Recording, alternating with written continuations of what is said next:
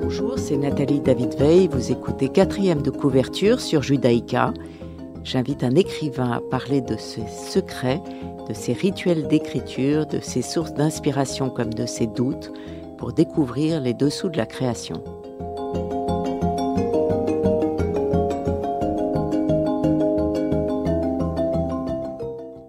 Aujourd'hui, dans le studio, j'ai le plaisir de recevoir Thierry Janssen.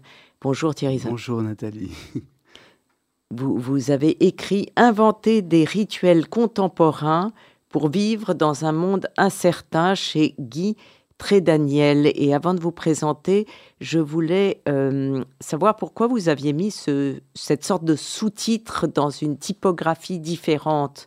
Donc en rouge, il y a inventé des rituels contemporains, oui. et puis dans une autre en, en, noir, pour vivre dans un monde incertain. Fallait-il le préciser? Euh, Voilà, ça m'a interpellé votre oui, titre. Oui, en fait, d'abord c'est un très long titre, mais moi j'écris toujours mes livres que quand j'ai le titre. Euh, le titre ne vient jamais après. Et si j'ai pas le titre, je peux pas écrire. Ça donne toute l'ambiance du livre, pour moi, la vibration du livre. Et donc là, bah, l'éditeur a accepté ce long titre. Après, il a fallu le mettre en page sur une couverture. Et pour l'alléger, il y a eu ce choix sans doute de deux couleurs. Et entre, entre les, les deux blocs du titre, donc inventer des rituels contemporains, et puis l'autre bloc pour vivre dans un monde incertain. Le pourvivre, on l'a mis en écriture presque manuelle. Oui, on et... voit, on pourrait lire uniquement le pourvivre. Oui, tout à fait. Oui. Et j'ai aimé ça. C'est moi qui ai eu l'idée de ça. J'ai aimé parce que c'est bien de ça qu'il s'agit. C'est comment on vit, comment on mène notre existence, quel sens on lui donne, quel accomplissement on y apporte. Et, Alors, je, je pense je... que le rituel a, a, quelque chose à voir dans tout ça.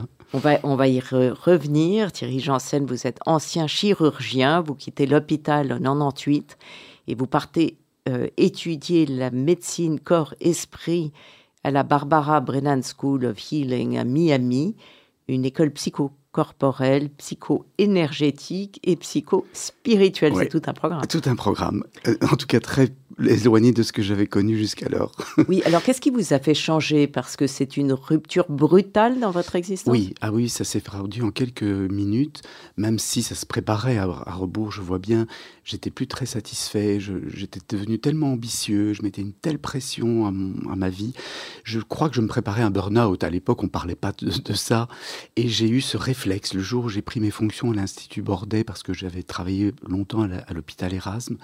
Et, euh, et le jour où j'étais nommé à Bordeaux, le 5 janvier 98 ou 98, eh bien, comme chirurgien, arrêté, comme chirurgien, urologue, et, euh, et j'ai entendu une voix en, en, rentrant dans mon nouveau bureau qui me disait si tu restes ici, tu vas mourir. Mais je l'ai vraiment entendu, hein. et c'est ma voix intérieure, mais c'était tellement fort, j'ai écrit ma lettre de démission, je suis parti vous y avez cru à votre voix, elle était tellement oui, présente. Oui, que... oui, c'était, c'était, euh, ça pouvait pas être discuté. Il n'y avait pas, il y avait pas d'autre choix. Mais vous ne saviez pas ce que vous alliez faire ah, après, Absolument pas. À ce moment-là. Absolument pas.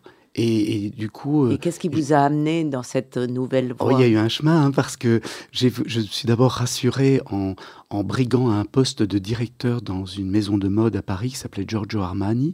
Et j'ai eu ce poste. C'est absolument incroyable, mais c'est comme ça. Et, euh, et, en fait, ça m'a beaucoup appris. Ça m'a appris à me désidentifier de ce que j'étais. J'ai fait chirurgien, j'ai fait directeur de mode, mais je suis un être humain qui fait des choses et je ne suis pas identifié à ce que je fais. Ça m'a donné beaucoup de liberté. Et puis, les amours de jeunesse sont revenus. J'ai une passion pour l'Égypte ancienne. J'ai une passion oui, vous en pour parlez la... dans votre Oui, c'est quelque chose oui. qui occupe toute ma vie depuis toujours, depuis l'âge de 5 ans. Et ça m'a beaucoup inspiré. Et puis euh, l'anthropologie, la philosophie, la spiritualité. Et tout est revenu. Et puis j'ai eu cette école qui est venue sur mon chemin aussi. Et je me suis dit, ben, je vais aller voir ce qui se passe là-bas. Et je suis parti. Alors vous vous définissez comme un accompagnant psycho-spirituel. Vous enseignez au centre universitaire de Sigmund Freud. Euh, et vous êtes fondateur donc, de l'école de la posture juste. Oui. Et vous en avez écrit un livre. Ce livre-ci, Inventer les rituels, est votre dixième livre, oui, je crois. Ça fait dix, livres en. J'ai commencé en l'an 2000 à écrire. et, et, la posture juste, est euh, probablement ce qui vous a rendu le plus connu Non, ça a été La solution intérieure. Ah, parce qu'en 2006, j'ai publié La solution intérieure, qui était un livre qui parlait de, de, toutes les médecines, pour enrichir notre médecine conventionnelle, comment aller chercher dans d'autres cultures, dans d'autres approches thérapeutiques. Et c'est un livre dans lequel il y avait 700 références scientifiques, c'est un immense travail, mais moi qui m'a réconcilié, qui a réconcilié le médecin en moi avec celui qui s'ouvrait à toutes sortes d'autres approches, d'autres cultures. Et, et ce livre a eu une énorme énormément de succès. Donc ça, ça a changé ma vie. J'étais connu dans, c'est prétentieux de dire ça, mais dans beaucoup, beaucoup, beaucoup de pays. Alors, je vais lire les titres de vos livres parce que ça, ça donne une bonne idée de, de, sur, ce sur quoi vous travaillez. le travail d'une vie est votre premier. C'était le menu. C'est ça. Vivre en paix, vivre le cancer du sein autrement, la solution intérieure, donc en 2006 Vers chez une nouvelle médecine du corps et de l'esprit, c'était son, son sous-titre. Suivi de La maladie a-t-elle un sens? Enquête au-delà des croyances, c'était le sous-titre aussi. Le défi positif? Une autre manière de parler du bonheur et de la bonne santé. Confidence d'un homme en quête de cohérence. Sans sous-titre, mais c'était un livre très personnel où j'ai parlé de, de pourquoi j'étais tombé malade, parce qu'en 2009, je suis tombé malade. Euh, trop d'activités, trop de conférences, trop de voyages suite au succès des livres précédents. Et je me suis posé une question, mais qui t'a dans ce délire d'épuisement? Et en fait, c'était mon ego, ma personnalité, qui voulait faire plaisir, qui voulait être aimé, qui voulait être sûr qu'on lise un livre que je venais d'écrire qui s'appelait La maladie a-t-elle un sens donc ça ne s'invente pas, j'avais moi-même la question à répondre à l'époque. Et la, réponse a été, eh bien tu vas moins voyager, tu vas rester là où tu es et créer un enseignement, et on viendra vers toi plutôt que toi t'épuiser à, aller partout où on t'appelle. Et vous écrivez écouter le silence à l'intérieur, qui est comme une réponse. Oui, parce que ça a été. J'ai fait une petite crise mystique, je vais dire ça comme ça, euh, spirituelle mais je suis un mystique depuis l'enfance, c'est-à-dire que je contemple, je regarde, je m'émerveille, je sens mon cœur qui s'ouvre, et parfois, je sais que c'est un peu décalé par rapport au discours ambiant dans les sociétés où nous vivons, mais en même temps, là, je l'ai assumé, puis j'ai dit oui, moi j'entends le silence au fond de moi, le silence qui est la conscience. Elle bavarde pas, c'est pas le mental qui commente les événements, c'est juste la conscience qui constate et qui, qui accueille ce qui est. Alors, dans Inventer des rituels contemporains, pour vivre dans un monde incertain. Euh, vous, vous, racontez tout à fait au début que c'est lors du premier confinement lié à la pandémie du Covid-19 euh, que vous avez proposé une méditation sur Facebook. Tous les soirs, durant 45 minutes, une méditation très particulière en mouvement ou en position assise, centrée sur euh, enfin, mhm. l'ouverture, la, la, détente, la détente, oui, oui, oui. Et, vous dites que c'était une manière de vous rendre utile. Et c'est le début de ce livre. Et vous écrivez page 11, Seul dans mon appartement, face à l'écran de mon téléphone, je me sentais relié à tous ces gens. Et puis un peu plus loin, je n'avais jamais éprouvé un tel sentiment de connexion, d'empathie et de compassion. Et vous parlez d'une expérience collective, ça m'a fasciné parce que c'est un écran. Alors ce, ce, lien euh, est-ce que vous voulez en dire un mot de plus? Parce que si on ne l'a pas vécu, euh, c'est incompréhensible. C'est incompréhensible. Et moi-même, j'étais émerveillé par ce qui se passait, dans le sens où je ne pensais pas faire ces méditations. Et euh, c'est un ami qui m'avait proposé de faire une petite émission sur Facebook pour commenter ce qui nous arrivait. On était depuis 4-5 jours en confinement, c'était vraiment étonnant ce qui se passait. Et tout d'un coup, le Zoom est tombé en panne. Et je me suis retrouvé tout seul sur Facebook, sans cet interlocuteur qui, qui était avec moi par Zoom. Et il y avait 2000 personnes qui étaient là. Et donc, euh, j'ai dit, bon, ben, si on méditait ensemble, si on revenait à nous pour écouter cette voix un peu sage qui est au fond de nous. Et, effectivement, j'ai été étonné parce que moi, je suis pas un homme d'écran, tout ça, ça me, je suis un homme en présentiel, j'ai besoin de toucher l'école de la posture juste, une école où on se réunit, on, et là, j'ai constaté qu'on pouvait être relié aux autres, mais d'une façon très profonde. C'était une question de présence. Et j'étais vraiment présent face à ce, téléphone.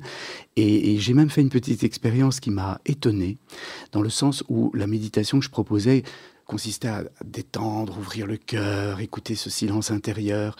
Et je voyais les réactions des gens sur l'écran, hein, qui disaient mais qu'est-ce que c'est bon, je me sens tout, tout, à fait en train de respirer, apaisé, il y a toutes de nouvelles idées qui arrivent. Donc j'étais content, je voyais l'effet positif de tout ça. Et puis, j'ai médité 45 soirs d'affilée. Euh, et, après une trentaine de soirées, je trouvais que c'était un peu répétitif. Et donc j'ai médité d'une autre façon, mais sans prévenir le public qui était là. C'est-à-dire que, enfin, le, public, les gens qui étaient connectés avec moi. Et j'ai médité non plus en ouvrant le cœur, mais en descendant. Alors, ce sont des petits trucs techniques, mais euh, et tantriques quelque part, en, en rentrant dans le ventre et en libérant le ventre. Ce que j'appelle une méditation dans les sens peu importe les mots qu'on met sur les choses, pour moi, ils veulent dire quelque chose. Et en même temps, au moment où j'ai fait ça, sur l'écran de mon téléphone, les gens commencent à dire Mais qu'est-ce qui m'arrive? Je me mets à pleurer, même à pleurer de joie. J'ai l'impression que mon ventre s'ouvre et je n'avais rien dit. Et je me suis dit Il y a une connexion entre nous, entre nous les humains, qui se fait au-delà de la présence, au-delà de la matière, au-delà du temps et de l'espace, dans la conscience. C'est, voilà, je ne peux que le décrire. Et ces méditations sont encore sur YouTube, les 45, elles sont numérotées, on peut aller les regarder. Elles sont sur YouTube, elles sont encore sur la page Facebook. Il suffit à votre nom euh, Oui, oui, Thierry, Janssen. Donc on tape Thierry Janssen, oui, méditation. méditation, et sur YouTube, c'est la chaîne de l'école de la posture juste. Et mais toutes les méditations sont restées. Euh, on, va, on, va, on va y revenir, euh, Thierry Janssen, mais on va écouter votre premier choix musical qui est Adam Cohen. Love Is, c'est le fils de Leonard Cohen. De Leonard Cohen, oui, oui. Et il, fait un magnifique travail et cette chanson sur l'amour, est splendide. On va l'écouter.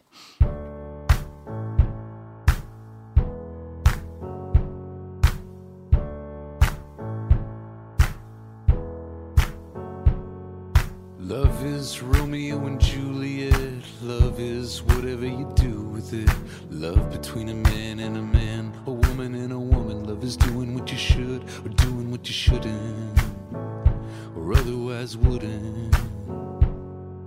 Love is the most beautiful word that you ever heard. Love is a line from Hallelujah. Jesus and Buddha. Love is a faded sign you don't see sometimes.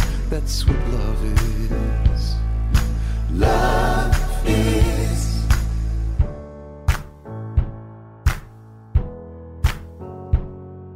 Love is a church that doesn't hate, a law that doesn't discriminate. Love is a slave, love is a master, love before sex and love after. Love is a curious thing.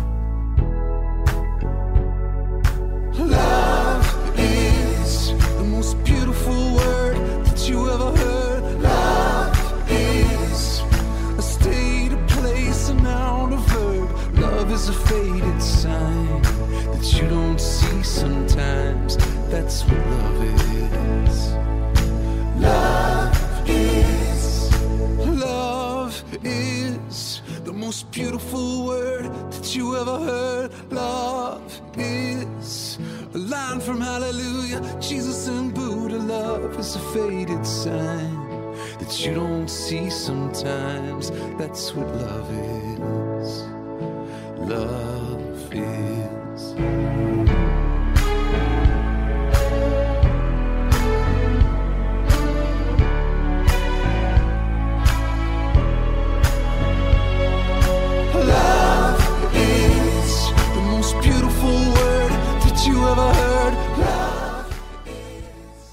Thierry Janssen, merci d'être avec nous pour parler de votre dernier livre chez euh, Guy Trédaniel, Inventer des rituels contemporains pour vivre dans un monde incertain. J'avais envie, en lien avec ce qu'on venait de dire, de lire euh, un petit extrait, Mhm. page 78. Mon parcours personnel m'a amené à percevoir les mouvements énergétiques qui se produisent constamment en moi, autour de moi, entre moi et les autres. Je ressens les absences, les effondrements, les aspirations et les pompages, les fermetures et les ouvertures, les décentrages, les poussées et les intrusions, les blocages et les, et les figements. Je suis extrêmement sensible à tous ces mouvements en apparence non visibles, mais qui en réalité font la trame de ce que nous appelons le réel. Cette conscience de la dim- dimension énergétique du vivant est un enchantement. Voilà, et donc vous, vous parlez de, de ce sentiment d'être, de ce caractère non local de la conscience Mhm. et des notions de physique quantique. Et est-ce que vous l'expliquez? Est-ce que ça va être un livre suivant ou est-ce que peut-être, je ne sais pas. C'est en tout cas pas encore vraiment présent en moi. Mais par contre, ce qui est vraiment présent, et c'est la base de l'enseignement, notamment à l'école de la posture juste, c'est que moi, j'ai un enfant qui avait un corps souffrant, un peu déformé, et j'ai vraiment fait un, travail pour habiter mon corps. Et le fait de l'habiter aujourd'hui me donne une perception une perception de la vie. Euh, je parlais de tantra.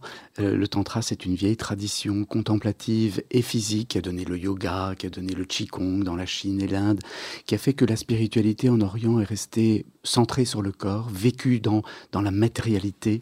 Et ça me paraît très important d'avoir une spiritualité incarnée dans des gestes et, et des actions concrètes. Et c'est en ayant cette perception du réel très fine que finalement ma vie est enchantée quelque part, et puis qu'elle peut s'ajuster, parce que quand on sent quelqu'un qui s'effondre, eh bien, on peut s'ajuster face à cette personne. Quand on sent quelqu'un qui est envahissant, on peut s'ajuster face à cette personne. Il y a vraiment une perception. Et aujourd'hui, je me rends compte que si je suis devenu chirurgien, c'était pour toucher le corps, pour le comprendre, parce que j'avais eu tant de mal avec le mien. Et aujourd'hui, que je ne suis plus dans la fonction de chirurgien, je vois bien que je continue à faire tout passer par le corps, par l'expérience du corps. Et ça a changé cette expérience euh, à travers écran, euh, la manière dont vous enseignez dans, dans, dans votre école ou, pas Non, pas vraiment, parce que j'ai voulu vraiment maintenir l'enseignement en présentiel, mais euh, ce qui ça m'a appris, c'est qu'on pouvait si on était vraiment présent dans son propre corps, on pouvait être en contact avec le corps des autres malgré des écrans, malgré la distance. Et dans votre école, c'est vous faites de la méditation ou ben, C'est une école psychocorporelle et psychospirituelle dans le sens où il y a toute une approche de la connaissance de soi, de, de notre personnalité, du moi, avec ses défenses, avec ses névroses, à travers le modèle reichien de Wilhelm Reich, qui était un, élève de Freud, mais qui est un peu en dissidence par rapport à Freud, et où on se rend compte que finalement, ben, on peut penser le corps, mais il vaut mieux le vivre. Et, et c'était la voie de Reich, vivre le corps, l'émotion dans le corps, comprendre l'inscription corporelle de la psyché, de tout ce que tu vécu psychologiquement, comment c'est inscrit dans le corps. Et donc, on approche les choses de cette manière-là. Après, euh, il y a bien sûr euh, de la méditation, de la contemplation pour favoriser l'éveil de la conscience en nous, cette conscience qui voit, qui peut accueillir tout ça. Et donc, c'est une école, où je pense, d'éveil, euh, mais qui n'a rien de religieux, spirituel, oui, dans le sens compréhension de l'esprit. Et l'esprit, pour moi, son synonyme, c'est la conscience. Et alors, vous avez écrit ce livre sur pour comprendre la différence entre le rite et le rituel. Oui. Oui, d'emblée, ça s'est imposé cette question parce que quand euh, on m'a suggéré d'écrire le livre, hein, je raconte que c'est un ami, mon ami Jean-Philippe de Tonac, et puis l'éditeur Guy Daniel, qui sont venus vers moi en disant qu'ils avaient vu les méditations, ils avaient suivi les méditations pendant le premier confinement, et qui trouvaient que j'avais inventé un rituel. Et je, moi, j'avais jamais réfléchi à ça en ces termes-là. Et en fait, en discutant avec eux, il y avait matière à effectivement écrire un livre. Et donc, ben voilà, le, livre existe, mais euh, en me documentant un peu plus sur le sujet, parce que quand on écrit un essai, il faut quand même le nourrir de, de choses concrètes, fondées, eh bien, tout de suite, je me suis dit, mais pourquoi on parle de rite et de rituel et que chez certains auteurs, ça a l'air confus? On ne fait pas bien la différence. Alors, je ne dis pas que j'ai entièrement compris tout le sujet, mais en ce qui me concerne, je fais aujourd'hui la différence très clairement entre le rite et le rituel. Le rite étant un élan qui naît chez un individu ou dans une communauté face à un besoin. Et, le, rite répond à un besoin. Et par contre, le rituel, c'est la manière, dans une communauté ou dans une vie particulière, de mettre en, musique, de, de, de matérialiser, de manifester ce rite. Et dans le livre, je prends plusieurs exemples. J'en prends un qui moi, me parle assez bien, c'est le rite du baptême. Le baptême, euh, pas forcément religieux. Quand on va à l'université, on, rentre dans les bisutages, les baptêmes. Et en fait, qu'est-ce qu'un baptême? Mais finalement, ça répond, c'est un rite qui répond à un besoin d'inclure quelqu'un dans une communauté, de rappeler les valeurs de la communauté et éventuellement montrer son engagement vis-à-vis de la communauté. Ça, c'est le rite. Mais après, on peut vivre ce rite de toutes sortes de façons à travers des rituels différents. Les protestants, les orthodoxes et les catholiques ne baptisent pas au même âge et dans les mêmes circonstances. Dans une université, on n'a pas les mêmes cérémonies de baptême que dans d'autres universités. Donc, voilà, ça montre bien que le rituel est l'actualisation du rite. Alors, vous, vous écrivez que nous choisissions des rituels existants ou que nous en inventions de nouveaux, L'important est que ceux-ci nous permettent de créer ce que nous espérons. Oui, oui. Vous voyez par exemple, euh, je vois aujourd'hui beaucoup de gens qui retournent dans les églises, dans les synagogues, dans les mosquées pour euh, ritualisés, alors qu'ils n'ont pas forcément de vie religieuse. Euh, je vais parfois à des bar mitzvahs chez des amis qui n'ont pas forcément une pratique religieuse, même un engagement très profond dans la communauté religieuse, et pourtant, il y a l'importance de ritualiser, de manifester ensemble notre appartenance, notre engagement, notre, nos valeurs. Et, du coup, ben, je me dis, ce qui est important, c'est peut-être d'utiliser tous ces rites anciens, ces rituels anciens, mais en se les appropriant, en sachant pourquoi on les fait. Qu'est-ce que, quel est le sens qu'on leur donne? Et, du coup, il faut une forme de pédagogie pour rappeler le sens potentiel et se questionner sur le sens que nous, on a envie d'y donner. Et puis après, ben, peut-être on peut en inventer aussi des rituels parce qu'il y a tellement de besoins dans nos sociétés qui méritent d'être peut-être ritualisés. Thierry Janssen, on va écouter votre deuxième choix musical, Étienne Dao, Le premier jour du reste de ma vie. Oui, c'est la chanson que j'ai entendue le jour où j'ai quitté l'hôpital et que je suis monté dans ma voiture et il y avait ça qui passait à la radio. C'était dingue. Hein un signe. oui, un signe. Un matin comme tous les autres, un nouveau pari. Rechercher un peu de magie dans cette inertie morose.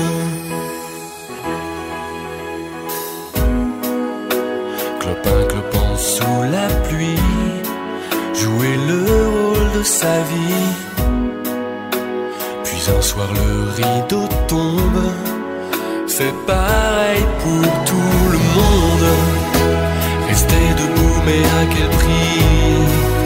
Sacrifier son instinct et ses envies les plus essentielles.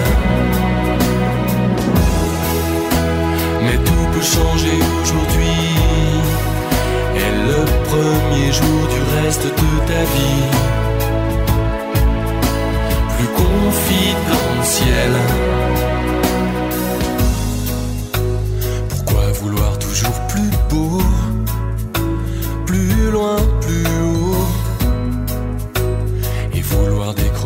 La lune quand on a les étoiles.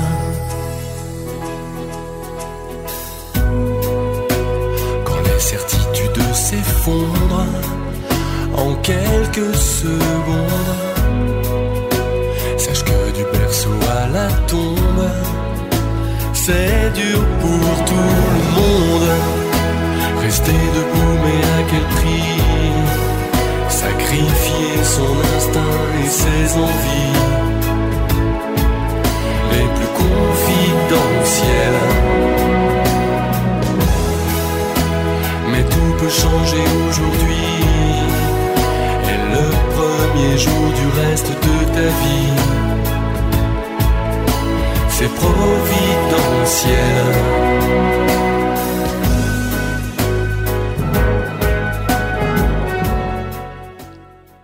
Thierry Janssen inventait des rituels contemporains pour vivre dans un monde incertain chez Guy Trédaniel, éditeur. Vous avez fait une enquête pour, euh, pour savoir comment les autres euh, procédaient à ces rituels ou en inventaient Oui, en, fait, d'abord, ce qui m'a réjoui dans cette euh, étude sur les rituels, c'est qu'en en fait, on se rend compte qu'ils répondent à vraiment un besoin existentiel chez l'être humain. Parce que dans le cerveau, on a une petite zone qui s'appelle le cortex singulaire antérieur. Et si cette zone ne détecte pas de sens dans ce que nous vivons, de signification et même de direction, les deux acceptations du sens, eh bien ce, cortex singulaire intérieur génère de l'angoisse. Et donc nous avons besoin de sens et nous avons besoin de repères et les rituels sont évidemment une façon de d'installer ces repères, ces significations dans nos vies. Alors j'ai été vers un, grand nombre de gens, enfin 250 personnes, ah et je leur ai demandé comment, euh, quelle place occupaient les rites, les rituels dans leur existence? Alors certains m'ont dit, mais non, moi j'ai pas de religion, donc je n'ai pas de rite, de rituel. Après, je leur ai rappelé qu'il y avait plein de rituels laïques, mais bien que ce mot laïque, j'aime pas trop, moi, parce que ça vient d'une religion en soi, des rituels non religieux en tout cas. Et, finalement, euh, euh, bah, même le, défilé du 14 juillet, c'est un grand rituel euh, national qui fait une cohésion et tout ça a son importance. Mais en même temps, j'ai été émerveillé par l'inventivité des gens par rapport à justement leurs besoins et donc les rites qu'ils installent dans leur vie, et comment ils vont les ritualiser. Pour un, petit exemple comme ça, ce père de famille qui me dit, moi j'arrive plus à communiquer avec mon adolescent qui est complètement euh, en rébellion, en opposition, mais dans la famille il y a un chien. Et donc euh, il a inventé le rituel du chien. C'est-à-dire que tous les soirs après le repas, il donne un coup de coude à son fils, il dit c'est l'heure du chien, ils partent promener le chien côte à côte, et puis le père commence à parler un peu de lui, sans, sans, être intrusif dans la vie de son fils, et le fils finit par parler de lui aussi. Et donc il y avait ce rite, ce besoin de se rapprocher du fils, hein, et de ce rite, il l'a ritualisé à travers son rituel du chien. C'est merveilleux. Vous, vous avez identifié six grands types de, de, de rites, et vous finissez par le repas en famille. Oui, en fait, euh, j'ai vu des grands thèmes hein, dans, cette enquête. Alors, c'est pas pas exhaustif, mais c'est vrai qu'on voit que les gens sont très préoccupés par euh, l'environnement et certains mettent en place des, rituels pour euh, nettoyer leur, quartier. Enfin, c'est impressionnant de voir ça. Euh, d'autres sont préoccupés par l'éducation et même des instituteurs qui me disent moi j'ai réinventé des rituels dans mes classes pour valoriser les enfants, arrêter de leur dire qu'ils sont pas assez et tous les matins leur dire tout ce qui est formidable chez eux. C'est un petit rituel très porteur, paraît-il, euh, pour, les résultats scolaires même de ces enfants. Donc toutes sortes de grands thèmes comme ça, mais une de mes amies me disait non mais de toute façon chez nous euh, on n'a pas le temps de ritualiser. Et, je dis ben effectivement, vous vivez tous dissociés, plus en cohésion familiale, mais il y a pourtant un grand rituel qui pourrait être réinstauré dans votre famille, c'est de prendre le repas en famille. Alors elle me dit oui, mais l'une est végane, l'autre euh, veut manger que ceci ou à telle heure, mais peut-être que c'est poser cette intention de se dire on va se réunir. Et alors vous, vous citez ce euh, Platon, inventer, c'est se souvenir. C'est magnifique. Oui, parce que justement, je sais bien que l'ego, la personnalité, le créateur en nous a très vite envie de s'attribuer euh, les mérites d'une création. Et moi, je pense pas. Je pense que, en fait, on ne fait que se souvenir de ce qui est déjà tout au fond de nous, ce qui est dans notre euh, mémoire collective, dans, dans, ce que nous portons, dans ce que la nature a déjà manifesté bien avant nous. Hein. On n'invente rien, on ne fait que copier ou en tout cas se rappeler ce qui est là sous nos yeux et on le met euh, en forme, on le matérialise d'une certaine manière. Aujourd'hui d'ailleurs, beaucoup de scientifiques disent... Euh, ben, voilà, on n'invente pas les lois de la nature, on ne peut que les décrire. Et euh, tous ces gens qui se basent sur le mimétisme par rapport à la nature pour inventer de nouvelles technologies ont bien compris que c'est très prétentieux de croire que nous pouvons inventer plus que ce que le divin a déjà créé. Thierry Janssen, quand est-ce que vous trouvez le temps d'écrire? À quelle heure est-ce que vous écrivez? Ah, ça dépend. Alors, il y a eu des livres que j'ai vraiment arrêtés euh, par exemple la solution intérieure, 15 mois, j'ai arrêté, j'ai même vendu ma voiture pour pouvoir financer mon écriture. Et, en fait, euh, euh, j'ai besoin d'écrire non-stop. C'est-à-dire, j'écris pas tout le temps, mais j'ai besoin de savoir que je ne suis pas bribé par un rendez-vous. Par... Donc je commence le matin et la journée est consacrée à l'écriture, même s'il y a des heures qui ne sont pas productives, elles maturent, elles permettent de, de, faire avancer le propos dans, dans le non-conscient. Après, il y, a, il y, a, des fois où j'ai dû plus me discipliner parce que j'avais moins de temps. Ce livre-ci, par exemple, il, s'est inscrit, je ne l'avais pas vraiment prévu, c'est cet éditeur, comme je l'ai dit, qui est venu me chercher.